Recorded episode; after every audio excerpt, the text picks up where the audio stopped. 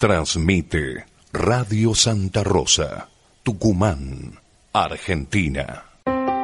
La trata de personas es explotación. Cuando hay trata de personas hay violencia, engaños y amenazas. Si esto te pasa a vos o conoces a alguien que está en esta situación, denuncialo.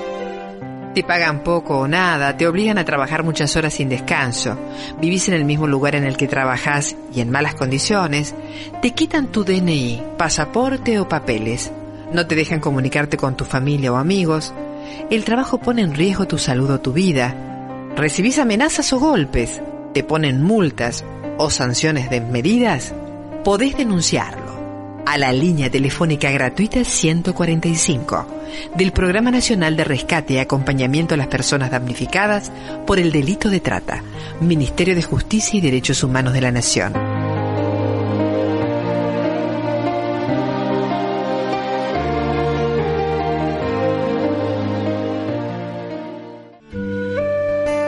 Animate.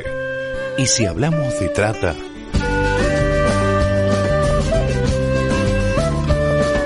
Somos la Red Causai, una red latinoamericana de vida consagrada, comprometida en la construcción de una sociedad sin trata de personas, promoviendo a través de acciones concretas la libertad, la justicia y la dignidad. A la tristeza te acostumbras, a la rutina te acostumbras, a la pobreza te acostumbras, a la derrota también te acostumbras.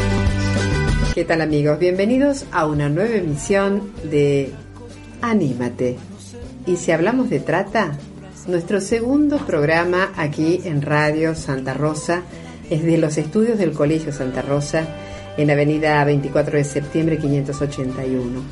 Estamos como todos los días o como cada programa con nuestras hermanas que son quienes están a cargo de este programa, la hermana Male y la hermana Valle Buenas tardes, ¿cómo están? Bienvenidas. Buenas tardes, buenas tardes. Un gusto volverlas a tener de nuevo aquí en este programa y en nuestra radio para hablar y hablar de trata. Pero hoy también tenemos un caballero, un invitado en nuestra mesa a quien le vamos a pedir que se presente, mientras tanto yo lo voy nombrando, es Daniel Weisenberg. ¿Cómo estás Daniel? Buenas tardes, muchas gracias por venir. Buenas tardes, muchas gracias a ustedes por invitarme y darme la posibilidad de compartir este espacio y conversar un poco de la temática trata de personas. Bien, nos gustaría que nos, nos, cuentes y te presentes cuál es tu actividad dentro de este tema. Concretamente yo trabajo en la Procuraduría de Trata y Explotación de Personas. ¿Qué es esta Procuraduría? Es una unidad que depende del Ministerio Público Fiscal de la Nación, es decir, de eh, lo que sería la cabeza de las fiscalías federales de todo el país. Y eh, la Procuraduría es una unidad que brinda asistencia a todas las fiscalías en lo que es en materia de investigación y juzgamiento de casos de trata de personas, tanto con fines de explotación sexual como laboral. Concretamente, mi rol dentro de esta unidad está mm, circunscrito a la provincia de Tucumán, es decir, que todo lo que son casos judicializados, es decir, que ya fueron denunciados de, este delito, de, este flagelo que estamos conversando, eh, son trabajados en Tucumán por la Procuraduría que le brinda colaboración a los fiscales federales de la provincia.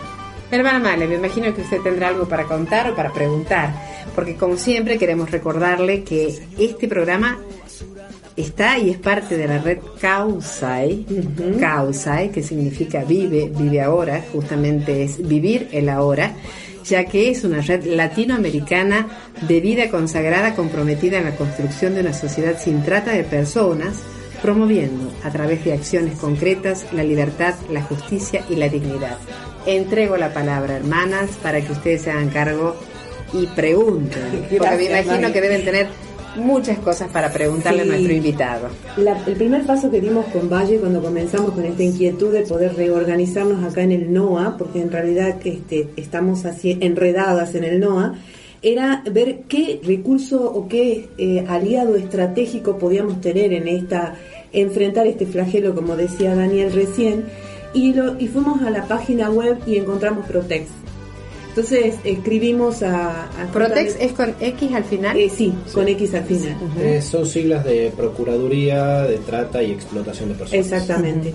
Entonces escribimos en aquel momento al doctor Colombo y a la doctora María Alejandra Mangano, y ellos al, responder este correo nos dan la referencia de Daniela acá en Tucumán. Así que generosamente respondió a la llamada, ¿no? Exactamente, exactamente. Ha sido muy muy grato poder este coordinar y, movernos con esta misma inquietud de poder enfrentar esta esta situación tan tan difícil y tan eh, yo diría así que se nos filtran en todos los estamentos sociales. O sea, la trata no es solamente de las personas más pobres, sino que abarca todo. Así que yo creo que uno de los abordajes muy importantes que como ciudadanía debemos hacer es qué es lo que el Estado brinda ya como garantía para que las personas tengan eh, una protección, ¿no? porque eso es lo que buscamos también del Estado. Así que Daniel, eh, yo en primera instancia, porque después vamos a tener también algunos testimonios para compartir, es cómo encontraste la situación de Tucumán cuando asumiste en este, en este rol. Bueno, primero que nada, eh, decir que la trata de personas como delito, como práctica contemplada en nuestro ordenamiento legal es algo relativamente nuevo, tiene menos de 10 años, eh, a partir del año 2008 que existe una ley eh, que contemple estos casos. Eh, no es que, por supuesto, no es que antes no haya existido la trata de personas, sino que el abordaje era distinto este, y con mucho menos recursos aparte a partir del 2008 se empiezan a, registrar casos de trata de personas como tales. Sin embargo, llevó bastante más tiempo eh, que los casos y que la protección integral eh, pueda, pueda plasmarse materialmente, este, tanto en lo que es juzgamiento a responsables como en medidas de protección para víctimas, para personas afectadas. En Tucumán yo estoy trabajando desde fines de 2013, en realidad desde 2014, en la Protex y en la Justicia Federal de, la provincia. Y la verdad es que había muy pocos casos. Y había muy pocos casos no porque no hayan existido, sino por, eh, por las dificultades que se presentan al momento de denunciar, eh, por la falta de especialidad en los operadores judiciales para poder trabajar con este tipo de casos y también por falta de recursos, falta de recursos que eh, básicamente puedan brindar eh, esquemas de contención a las víctimas, tanto en el marco del proceso judicial, que tiene que ver específicamente con la, recepción de su testimonio, y las medidas de protección posteriores en el caso de que haya alguna situación de riesgo para la integridad concreto, como así también en, eh, en lo que tiene que ver más asistencial, si se quiere, eh, posterior. No había habido hasta 2014 ningún juicio oral por trata de personas, a pesar de que la ley existía desde 2008, recién en 2014 se hizo el primero. ¿Que tenía denuncia en qué época? Justamente había sido un caso de una denuncia del año 2008, que había tardado muchos años, bueno, eso no es propio específico de la trata de personas, sino que normalmente la justicia penal demora muchos años en llevar los casos a, a instancia de juzgamiento. En la eh, justicia federal. En la justicia sucede en la justicia federal, en la provincial. Concretamente lo que es trata de personas está este, específicamente eh, contemplado como delito federal. Bien.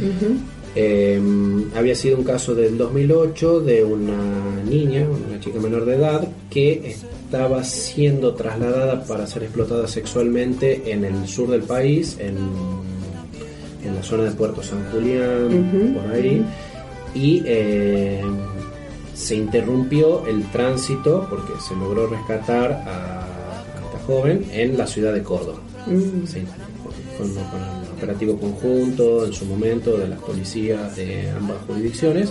Se rescata a la joven y a partir de ahí se puede, eh, se profundiza la investigación y se puede dar con la, explotadora hacia el lugar de destino donde estaba siendo llevada esta joven, como así también con la persona que la captó y estaba trasladándola hacia el sur. Porque es, una denuncia es que ustedes intervienen. O... Ese caso, concretamente, yo intervengo, el Protex interviene en la instancia final del proceso que es eh, la de juzgamiento. Pero el caso había sido en 2008 y toda la, todo el rescate eh, previo fue en ese momento.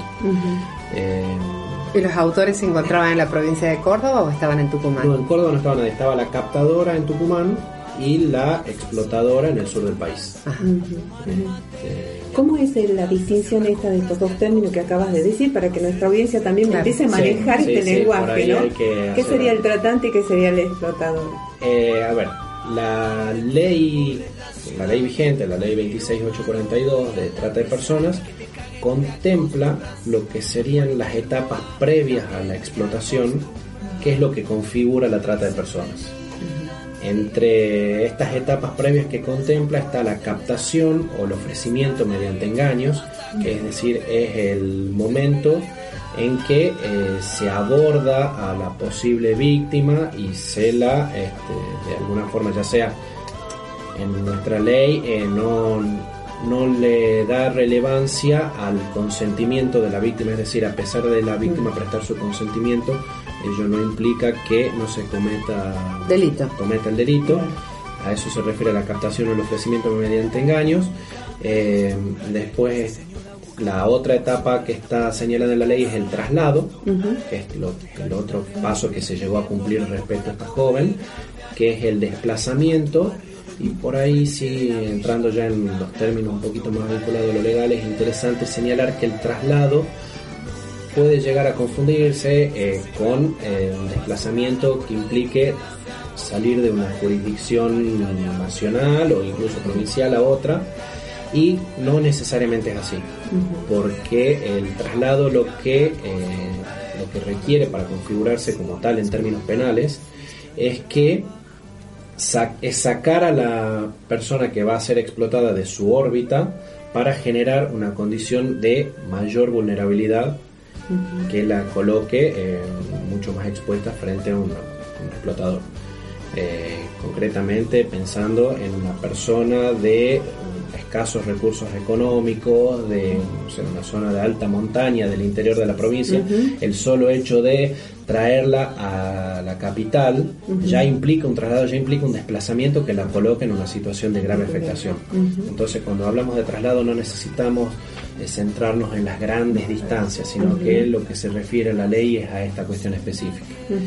Y el otro, la otra etapa que eh, previa a la explotación que contempla la ley es el acogimiento, que no es ni más ni menos que la recepción eh, con fines de explotación de, de alguna persona. Y también aclarar que con un acogimiento no necesariamente nos estamos refiriendo a un lugar de cautiverio o a un lugar donde la persona esté eh, residiendo, sino que el- la acepción del acogimiento es en términos amplios y eh, bueno, así lo han entendido los distintos tribunales del país, por ejemplo, la existencia de un prostíbulo donde una víctima permanezca durante un tiempo determinado ya puede entenderse como que este, se dio lugar a esta fase de acogimiento. Finalmente, lo, lo relevante es que todas estas etapas no se desarrollen por sí mismas, solas por sí mismas, sino que haya una, una finalidad, una ultra intencionalidad, que es la explotación.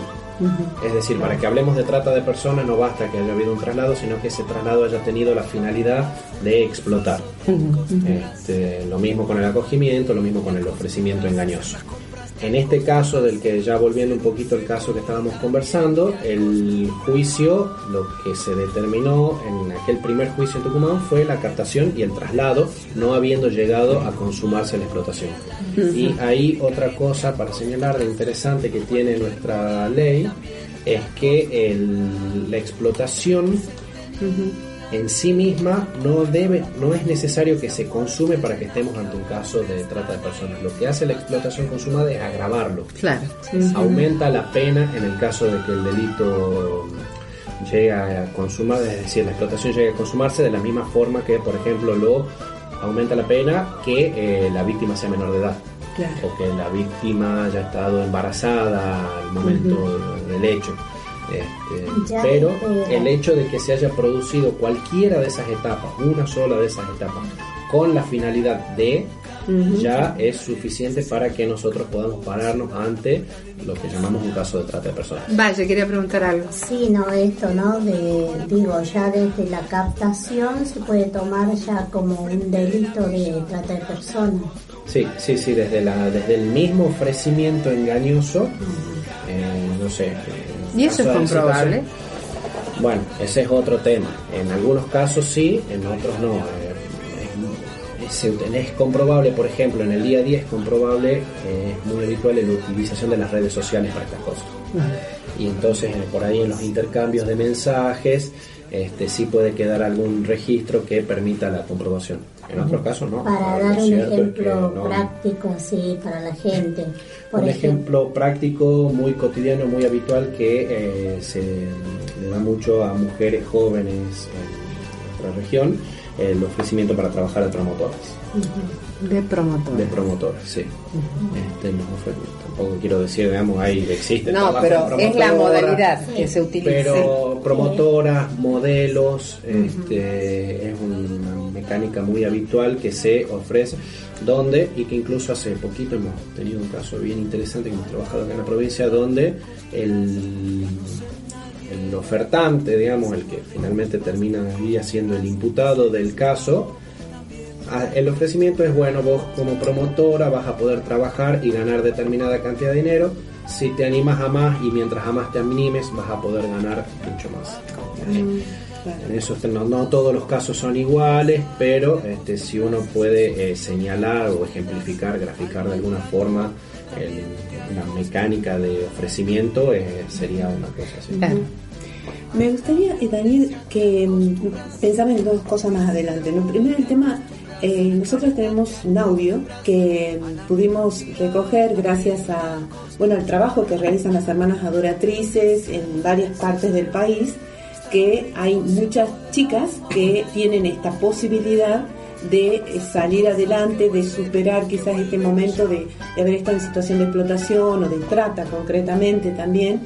Y eh, hemos conseguido la- el testimonio de una joven. ¿Qué nos interesa? Quería plantearte así como para ir adelantando tu para buscar una respuesta. Primero es el tema de la denuncia, ¿no? ¿Quién, este, quién puede hacer la denuncia? Y en segundo lugar, que hay, hay una cosa muy preocupante que yo creo que la ley lo considera, es la posterior inclusión eh, laboral, porque en realidad las historias que conocemos es que sí, sacamos de la situación de trata, pero la persona tiene que rearmar su vida, Claro. totalmente. A veces el mismo lugar de familia es el que es este tóxico, si podemos poner un nombre, y no es bueno que la persona vuelva a ese núcleo familiar tóxico. Sí, esto lo dejo como pregunta planteada, si el Estado también tiene una intervención en esto y de qué manera lo haría. Bueno, la idea es, y sería bueno que también lo escuche el audio, eh, Sí. escuchar. Le pedimos entonces a Nicolás que nos ponga el audio para que escuchemos justamente este testimonio que nos dice la hermana Male. ¿Quiénes han sido las personas claves que te han ayudado en este proceso de salida? de las personas que, bueno, principalmente mi mamá, que a pesar de haber estado condicionada de su libertad, pudo eh, luchar y pudo hacer que la escuchen. Eh, quien la escucha el, el doctor Garmendi en la Fundación María de los Ángeles. Y a través de la división de personas me sacaron de donde estaba y me llevaron hacia Goretti. Ujú. Estuve un mes en la institución Goretti y por tener buena conducta y porque no debía estar ahí, fui a Adoratriz. Allí estuve casi dos años. ¿Y cuántos años has estado en esta situación de explotación? Años no, gracias a Dios, años Ajá. no. Ok. Estuve meses, estuve dos meses en estado de explotación sexual. Entonces, después de esta situación, gracias a una intervención que hace la división de, de- de trata, porque alguien denuncia evidentemente que había una situación irregular. Sí. Bueno, eso es muy importante. ¿Qué le dirías hoy a las jóvenes y a los jóvenes? Porque no solo esto afecta a las mujeres, sino también a los varones. ¿Qué les dirías a los jóvenes hoy frente a esta situación que has vivido vos? Bueno, la situación fue muy complicada. Eh, me costó mucho salir de, de tener una superación personal yo lo, lo principal que le diría a las personas, a los chicos, más que nada a las chicas, a los chicos, es que no sean confiados, que tengan mucha cautela, que sean cuidadosos, que cuiden su privacidad, que se fijen con quién habla los papás o la mamá, que tengan cuidado, que cuiden a los hijos, que siempre estén atentos a con quiénes se relacionan, que no sé, que no confíen ni siquiera en nadie, en nadie, porque la persona que me hizo daño a mí era mi guía, entonces Sí. no hay para, para la maldad humana no hay medidas. Ujú. Bien, ¿y quiénes han sido las personas que te han ayudado eh, después de salir de esta situación? Porque uno tiene que reconstruirse después de algo que ha sido tan fuerte. ¿Qué personas han sido importantes para ti? Las personas que me ayudaron eh, fueron, fueron bastantes, pero quienes estuvieron conmigo mucho tiempo y, y realmente eh, me hicieron superarme bastante fueron las hermanas oratrices que en el último lugar en el que estuve. Bien. Muy- Yo gracias a ellas pude este, incorporarme a la sociedad porque es, es un proceso complicado. Pude, pude ir a la escuela, pude eh, trabajar, pude salir adelante.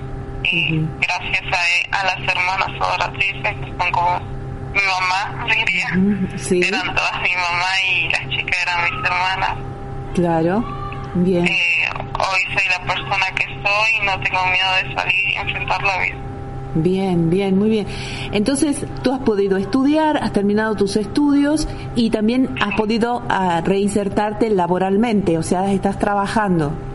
Sí, Bien. gracias a Dios, sí. Bien, bueno. Bueno, muchísimas gracias. Entonces, te mandamos desde acá un abrazo muy grande y, y muchas bendiciones para toda tu vida. Está bien, muchas gracias por tenerme en cuenta. Bueno, adiós, adiós.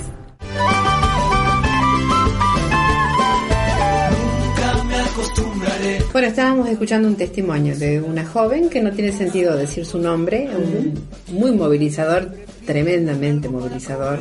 Ella cuenta, ¿no? Claramente cómo ha sido. Y mientras nos ponemos en orden, ¿qué les parece si escuchamos justamente un tema musical que se llama Mi libertad?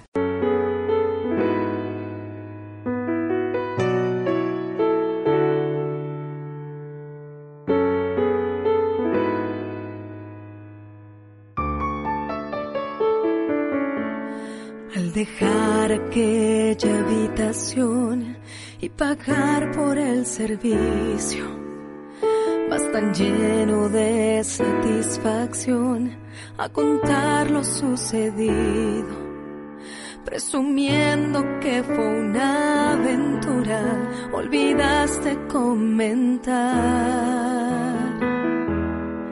Que mi mirada ya no brilla de tanto miedo, que si mi piel te da caricias, tan solo están llenas de soledad, que mis manos están frías, porque el corazón no abriga más. Olvidaste comentar que estoy pidiendo que me devuelvan libertad.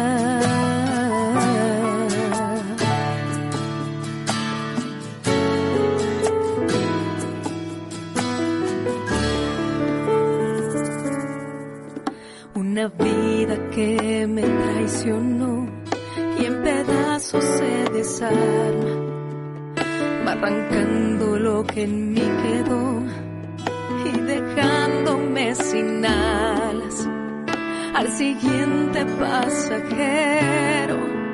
No le olvides comentar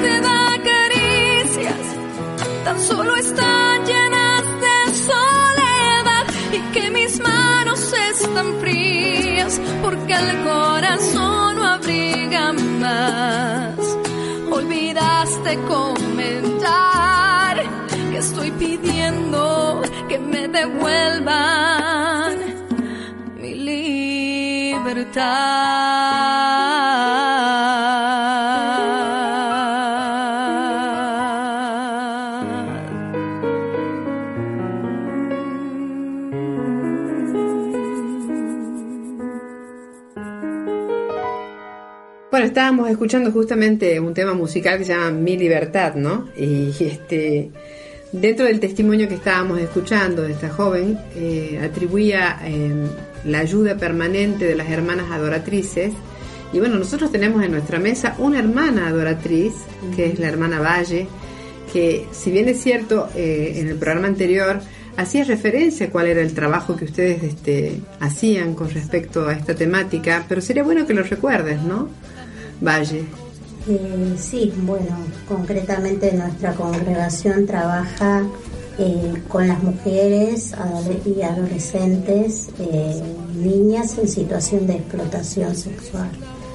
Eh, tuvimos la, la gracia porque realmente para nosotras como congregación cada una de nuestras destinatarias, de nuestras chicas es una gracia, ¿no? Cuando entra a, nuestra, a nuestras casas. Eh, y bueno, tuvimos a esta joven, la cual eh, testimonia, ¿no? Tuvimos durante dos años, justamente yo fui una de las que acompañé eh, este caso y bueno, la acompañaba también en las visitas a la, a la cárcel a su mamá, ¿no? Y también, bueno, eh, en, la, en aquellos vínculos donde ella podía eh, reconstruir su propia historia, que justamente fue eh, a partir de una abuela, ¿no? que también la abuela están en esa, como en, la misma red ¿no? de, de prostitución, viene como una historia familiar de prostitución, ¿no? Desde la abuela. Como un efecto mamá. cascada, ¿no? Sí, que va y sí, cae, termina sí. cayendo en esta joven. Sí, justo. Eh, una pregunta, Daniel.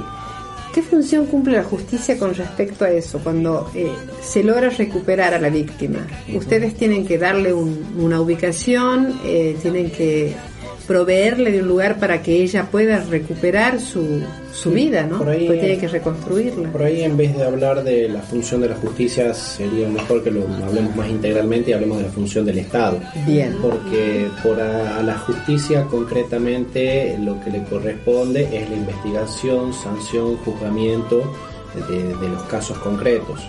Sin embargo, la ley, eh, ley 26364, la ley de trata de personas, contempla una serie de eh, derechos que eh, deben ser provistos por el Estado este, para las personas víctimas y en, esa obligación legal eh, por Estado no solamente tenemos que entender a la justicia sino a todos los poderes. Como decía, concretamente en el marco de la actividad judicial lo que se hace es esto, investigar, juzgar y eventualmente sancionar un hecho. Pero eh, hay toda una serie de derechos que tienen que ser cumplidos entre los que una gama amplia de derechos que están contemplados. En el caso de víctimas migrantes eh, lo que la ley contempla es en el caso de que quieran permanecer en el país la posibilidad de que se le provean los medios para hacerlo y en el caso de que quiera retornar a su lugar de origen pueda hacerlo de un modo seguro de manera de no caer en la misma situación que la llevó a, a este ingreso para explotación derecho a vivienda, a contemplar eh, educación, a, co- a completar educación, este, a protección de intimidad, a estar permanentemente informadas las personas afectadas del avance y el desarrollo de los casos por los cuales han sido explotados. Todo eso está contemplado en la ley. El tema y lo más complejo de todo esto es cómo se hace práctico eso. Eh, y eso requiere articulación, eh, articulación entre los distintos actores estatales y requiere también eh, recursos, presupuestos para que todo esto se pueda completar. Por ahí a mí lo que más me interesa es que lo podamos encuadrar cómo se desarrolla esto en Tucumán, eh, que es el lugar desde donde estamos trabajando.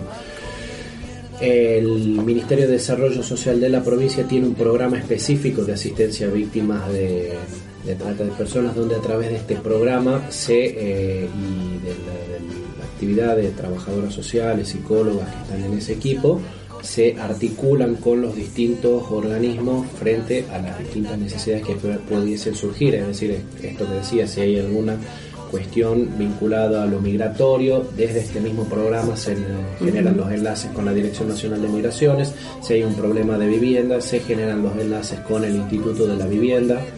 Sin lugar a duda, es lo más difícil de, poder hacerlo de manera efectiva, eficiente hacia todas las víctimas. Este, esto que es parte del proceso de rescate, pero en los últimos años se, ha avanzado mucho. Yo creo que es muy importante el rol que, pueden jugar en todo lo vinculado al rescate y asistencia, el rol que pueden jugar las organizaciones civiles o las congregaciones. Eh, sobre todo eh, teniendo en cuenta en los años que hubo ausencia estatal. Pero no me quedan dudas de que es una actividad que por naturaleza es obligación del Estado dar cumplimiento.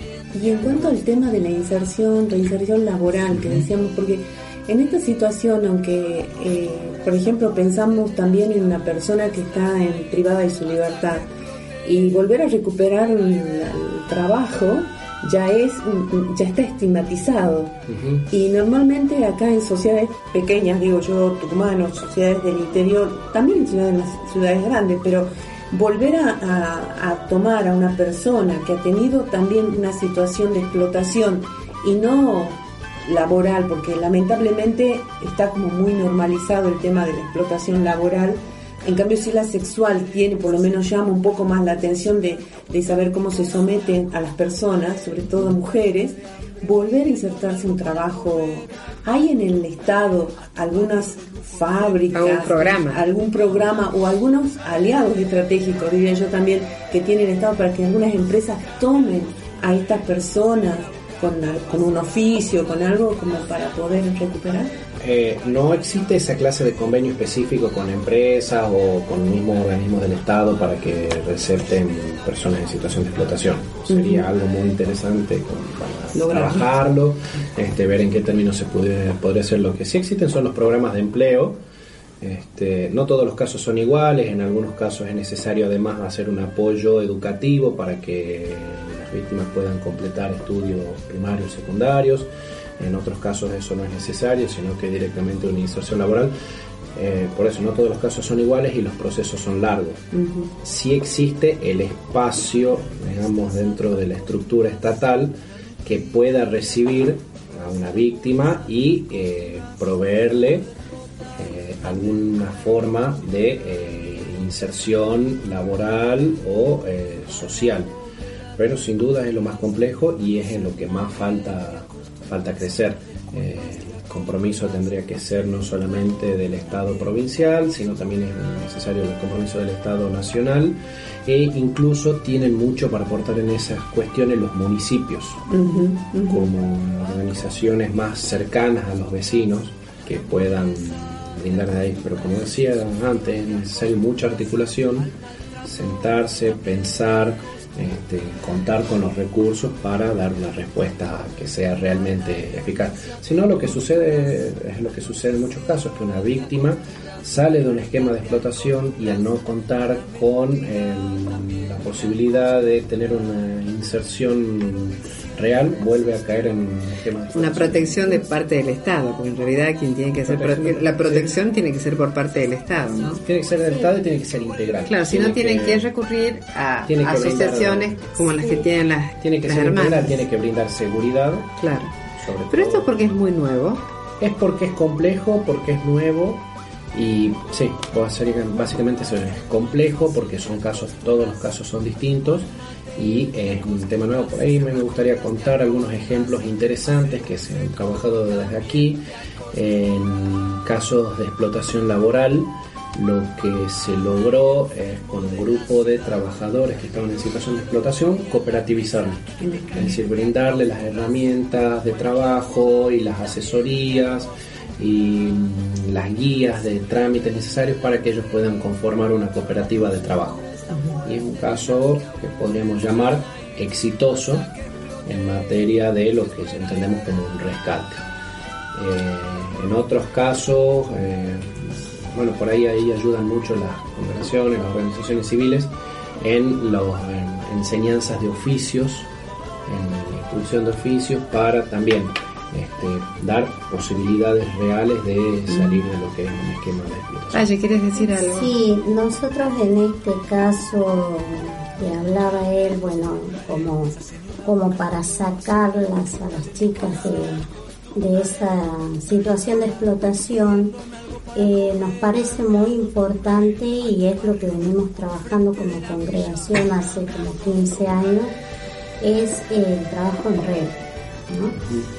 Eh, que es re importante, o sea, también eh, trabajar con el Estado en red, eh, ir con otras congregaciones o con otras instituciones donde, como él decía, ¿no? Cada caso es, es muy particular. particular, tiene un proceso diferente, no hay un libreto para cada para, eh, para todos los casos, ¿no? Cada caso uno lo aborda diferente, diferente, ¿no? Y por eso nosotros por ahí utilizamos las instituciones, en el caso de, esta chiquilla, ella pudo continuar su escolaridad porque también tratamos de que no privarlas de eso, ¿no? Claro. Primero desde adentro, o sea, eh, porque ella no podía salir, este, proporcionándoles eh, maestras y eh, que ella pueda ir rindiendo paulatinamente en la escuela, ¿no? Ella estaba con una situación de internado, sin poder salir a la calle hasta que se recupera. Claro, entonces eh, sí hay una instancia donde ya ella puede, salir, puede salir, puede empezarse a vincular hacia afuera, ¿no? Pero, o sea, este, este proceso también de no perder los vínculos en la escuela, seguir con sus compañeros, seguir relacionándose, o sea, no aislarla completamente. Por eso es, que ella pudo hacer un proceso de dos años y no extenderlo más, porque pudo tener, tomar sus propias herramientas y salir, este, liberarse, ¿no? Una cosita más que quería decir en el marco de todas las complejidades que tiene esta temática, está la cuestión de que uno habitualmente se encuentra con víctimas que no se ven a sí mismas como tales. Entonces eso también es previo a todo lo que veníamos conversando, es trabajar sobre esa cuestión, sobre una cuestión de eh, el sujeto de derecho, este, de eh, poder transmitir, de poder este, generar en la persona con la que uno está trabajando la idea de que no es normal, de que no es lo que corresponde, de que no es lo que se merece, de que no, no es el único camino que le queda en la vida a esa persona, la situación de explotación frente a un tercero. Entonces, muchas veces también tenemos este, esa presencia, incluso nosotros, este, es un tema también a trabajar frente a un proceso judicial, tener a una eh, mujer explotada sexualmente, o sea, que incluso busque defender a un proxeneta, a un explotador. Entonces, eso también, dentro de todas las particularidades y complejidades que se presentan, esa también es una muy importante, donde un primer camino a desandar es ese. ¿Qué les parece si escuchamos un poco de música, un poco de ritmo? Nos vamos a escuchar una murga. Vamos a escuchar La Trata, una murga bien uruguaya y enseguida seguimos con esta mesa tan interesante.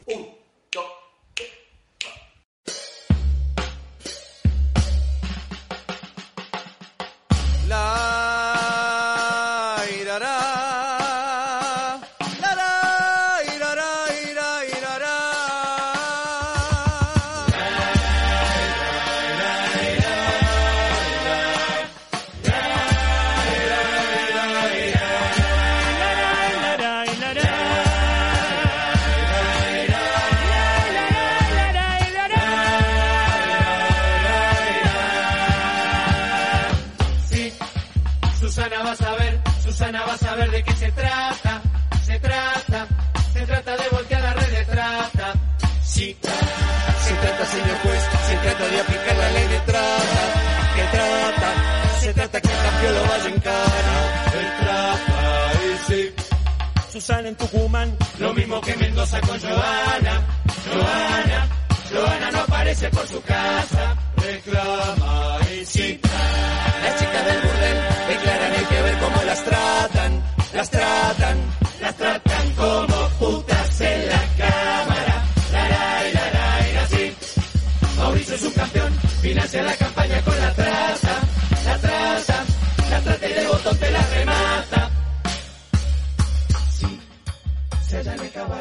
y no se encuentra nada con la cana. ¡La cana! La cana le avisó a la red de trata, de trata y sí. Se accede por la web, se busca en internet, de eso se trata, se trata, se trata de vender el sexo en lata. La la la la y así. Susana vas a ver, la gente va a entender, la gente va a entender de qué se trata.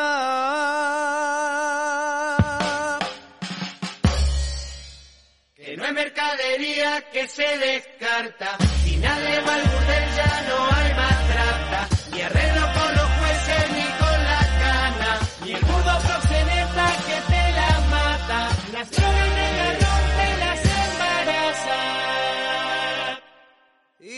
hay un protocolo que te la salva. Y no hay perdón de Dios.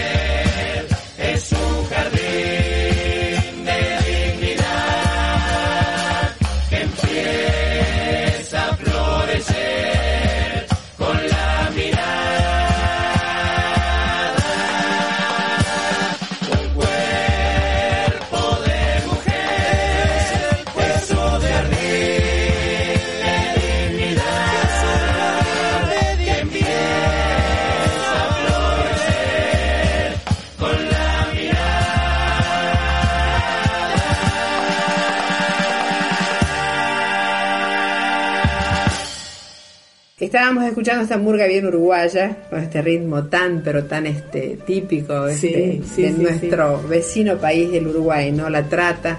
Y ya para ir cerrando, la hermana Ujú. Mar le quiere preguntar algo. Sí, una de las cosas que también este, para toda nuestra audiencia, y como sabemos de la red, ¿no? no solamente de Tucumán, sino de la red, ¿qué, ¿quiénes pueden denunciar, cómo se puede denunciar y dónde se puede denunciar el tema de trata? Bueno, ahí antes que nada aclarar que eh, la ley de trata de personas contempla la posibilidad de denuncia anónima, lo cual no puede hacerse en todos los delitos, en el caso de trata de personas sí. Es decir, ¿quién puede denunciar? Cualquiera que eh, tome conocimiento de un posible caso de trata de personas. No es necesario que el denunciante pueda dar la prueba y la certeza específica del caso, sino tan solamente de que tomó conocimiento de ello. Es decir, no el aparato judicial para empezar a funcionar no necesita eh, una prueba del hecho, sino un relato circunstanciado que permita conocer cómo fue y será nuestro trabajo verificar si ese hecho es real, existe o no. Eh, además de poder ser anónimas, las formas de denuncia son desformalizadas. No hay requisitos específicos ni estructuras de presentaciones judiciales para eh, poner en conocimiento de un hecho. Y en cuanto a los mecanismos, son diversos. Concretamente, uno que es el que mayor fuente de ingresos de casos nos representa a nosotros es la línea 145. La línea 145 pertenece al Ministerio de Justicia de la Nación, pero es co-administrada con la Protex, con la unidad en la que yo trabajo, es decir, si se realiza una denuncia en 145, por más de que el operador telefónico atiende esté en Ciudad de Buenos Aires, yo en muy poco tiempo, en muy pocos minutos, si es un caso de urgencia, sino en el transcurso del día, estoy tomando conocimiento de, de la denuncia. Como decía, se puede denunciar de manera anónima, se recibe, eh, quien atiende la llamada es un operador que está específicamente para eso, es decir, sabe qué preguntas hacer, sabe cómo orientar a un denunciante respecto a los hechos que quiere poner, que quiere manifestar, este, y es una forma que de hecho es la mayor fuente de ingresos de, de denuncias de trata de personas. Además, en Tucumán específicamente, en la Fiscalía Federal 2, que es donde yo me encuentro, en el horario habitual. Dirección, de, por favor. De tribunales, es en el edificio de los tribunales federales, que está en las Piedras 418, completamente en el tercer piso. Podemos recibir las denuncias ahí también. El teléfono de la Fiscalía es 431-1190. Y de la misma forma que en el 145, quien llama ese teléfono, este, se le puede atender y recibirle una denuncia o, o convocarlo a que concurra a la fiscalía para poder tomar una exposición. Y si bien todas las dependencias policiales pueden recibir eh, denuncias por trata de personas, la división trata de personas de, de la provincia es quien tiene el personal mejor preparado para ello. Está en donde también funciona la comisaría de la mujer, en calle Don Bosco al 1800. Pero de vuelta, los mecanismos son desformalizados y es posible que sean anónimos también, a lo que voy. Si me tiran un papel por debajo de la puerta de la fiscalía poniéndome un conocimiento de, en conocimiento de un hecho, eso ya Es válido. impulsa la actividad de, de la investigación, impulsa la actividad judicial y, y es válido. Y animar a la gente a que denuncie, a que no tema, porque está en buenas manos. Esto se está moviendo, cada vez se le está dando más importancia, porque los casos son mayores y los riesgos que corren nuestros jóvenes son inmensos. Así que bueno, muchísimas gracias Daniel por acompañarnos, por tomarte tu tiempo y acercarte a nuestra radio y acompañar este programa. Y anímate. Y si hablamos de trata, no se olviden, somos la red Causai, una red latinoamericana de vida consagrada comprometida en la construcción de una sociedad sin trata de personas que promueve a través de acciones concretas la libertad, la justicia y la dignidad. 145 es la línea directa a quien vos, si sentís o si sabés o te enterás, podés denunciar. O si no, a la Fiscalía. Recordamos el número 431-1190. Es válido. Denuncia. No te quedes sin contar si sabes de alguien que está sufriendo este terrible flagelo que es que te mantengan cautivo, ¿no? Eh, Male, ¿algo que quieras decir? Creo que este, estos abordajes que estamos haciendo a nivel radial y que, que queremos hacer un programa, no solo como un programa hoy termina siendo un programa a lo largo del año, que creo que serán muchos programas más, es abordar todas las disciplinas que te- entienden a la trata. Hoy tuvimos a Daniel, que se lo agradecemos también de nuevo por estar acá, desde el abordaje de la justicia. Eh, queremos, y ya en una conversación también previa con Daniel decíamos que es, una, es un problema que hay que abordarlo interdisciplinariamente. Así que todos tenemos que darnos la mano para poder apoyarnos en lo que le compete a cada uno, pero sabiendo que la persona, el sujeto, la persona, la mujer, el joven, es uno en su integralidad, pero que necesita el abordaje de todos. Así que animarnos a que también desde la Fiscalía de la provincia, de la nación, que está representado en Daniel, podamos tener un trabajo en red, ¿no? Para poder apoyarnos y poder este, erradicar este flagelo. Ahora nuestro granito de arena, Valle, para despedirte. Sí. Una conclusión. Muchas gracias y bueno, realmente eh, por ahí tomar esto de que decía esta chica, ¿no? A los jóvenes, animarlos a que, bueno, por un lado que denuncien estas situaciones, por otro lado que no tengan miedo y que también ellos eh, aporten ¿no? a la vida de familia, a ser transparentes con sus padres, a decirlo cuando ven algo que no que no está, digamos, que, que los está seduciendo y los está llevando por otros caminos. Claro, que lo que decía Daniel cuando empezaba su charla, ¿no? Estas redes mezquinas, mentirosas, que los hacen creer que ahí está el paradigma de la vida de estos jóvenes, ¿no? Que con tal de tener y de querer tener protagonismo, que es el, el flagelo de este momento, el protagonismo, la comunicación y la incomunicación permanente, eh, hay que tener mucho cuidado a dónde nos dirigimos y qué es lo que estamos consumiendo. Gracias de nuevo, gracias por este aporte tan importante a Radio Santa Rosa, hermana Valle y hermana Male, y a Daniel Weisenberg, que tuvo la gentileza y la generosidad de venir a hablar con nosotros, y a nuestro operador, a Nicolás Rossi, que también tanto nos colabora en cada aporte de su técnica para que este programa salga al aire. Si Dios quiere, nos encontramos el próximo mes. Y bueno, como siempre, ya es estilo nuestro, no podemos irnos sin música. Por más que es un tema duro de tratar, las pastillas del abuelo que interpretan, inercia.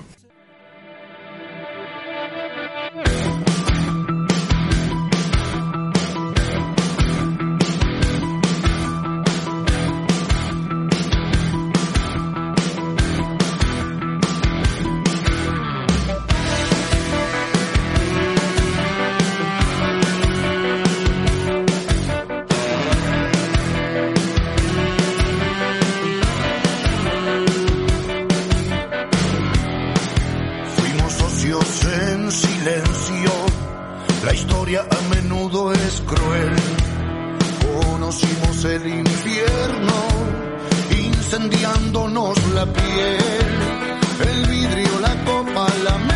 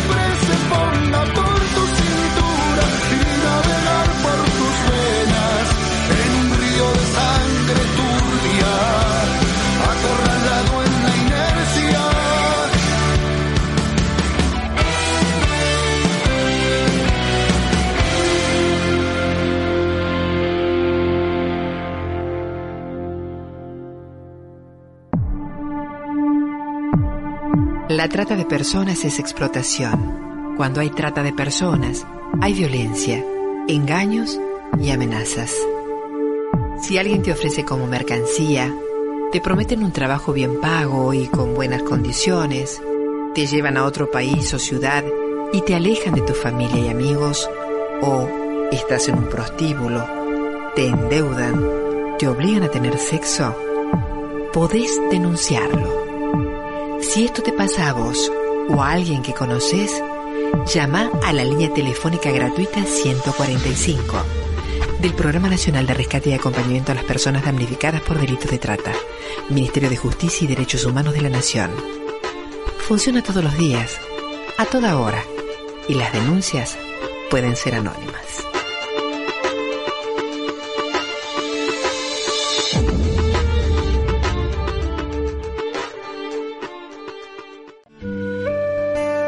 Animate. Y si hablamos de trata,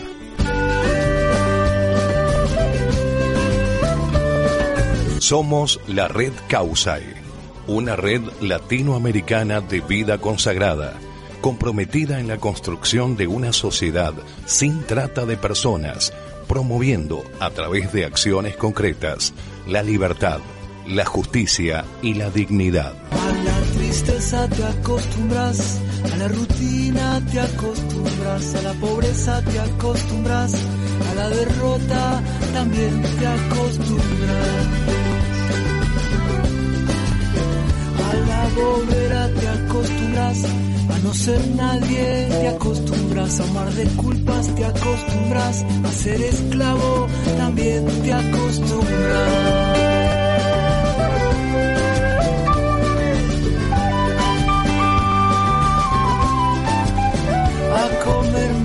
Te acostumbras, a la hamburguesa te acostumbras, al sexo frío te acostumbras, al maltrato también te acostumbras.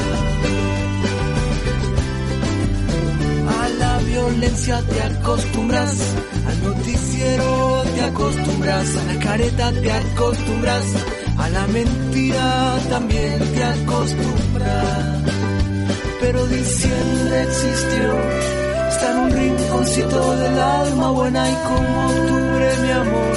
Esas son cosas que vuelven, que vuelven y ya.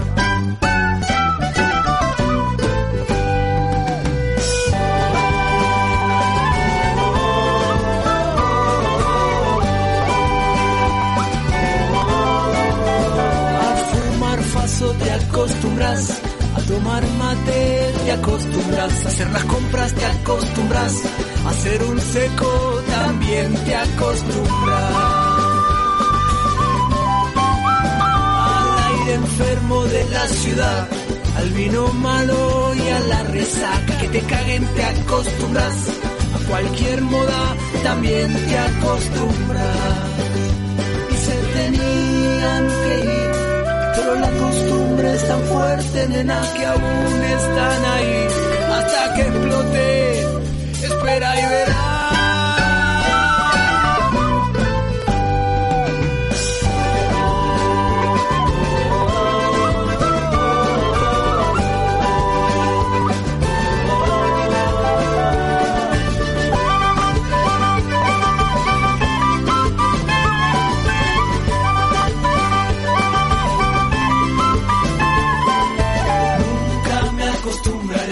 Señora buscando basura en la puerta de mi casa. Nunca me acostumbraré. A tu carita de hambre pidiéndome algo para comer. Nunca me acostumbraré. A tu barrio de lujo enfrente de la villa. Nunca me acostumbraré.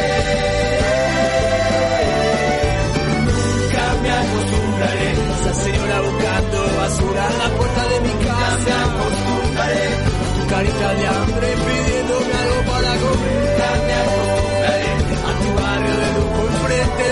villa. Nunca me acostumbraré. A tu banco vacío en la escuela te fuiste a trabajar. Esta fue una producción de Radio Santa Rosa.